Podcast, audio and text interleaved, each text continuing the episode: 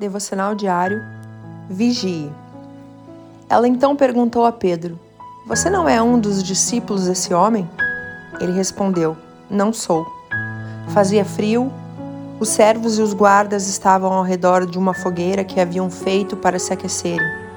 Pedro também estava em pé com eles, aquecendo-se. João 18, 17 e 18. No nosso devocional anterior, eu comentei que Pedro ainda não era convertido porque isso só ocorre após a ressurreição de Cristo. Nessa passagem, lemos que ele negou que era discípulo de Jesus. Logo ele, que fazia parte do núcleo mais íntimo de Jesus, formado por Pedro, Tiago e João. Para nós, o frio pode ser externo, mas não interno, não no nosso coração. Temos que ser fervorosos Senhor. O fogo não pode ser de uma fogueira feita por homens, mas do Espírito Santo queimando em nós.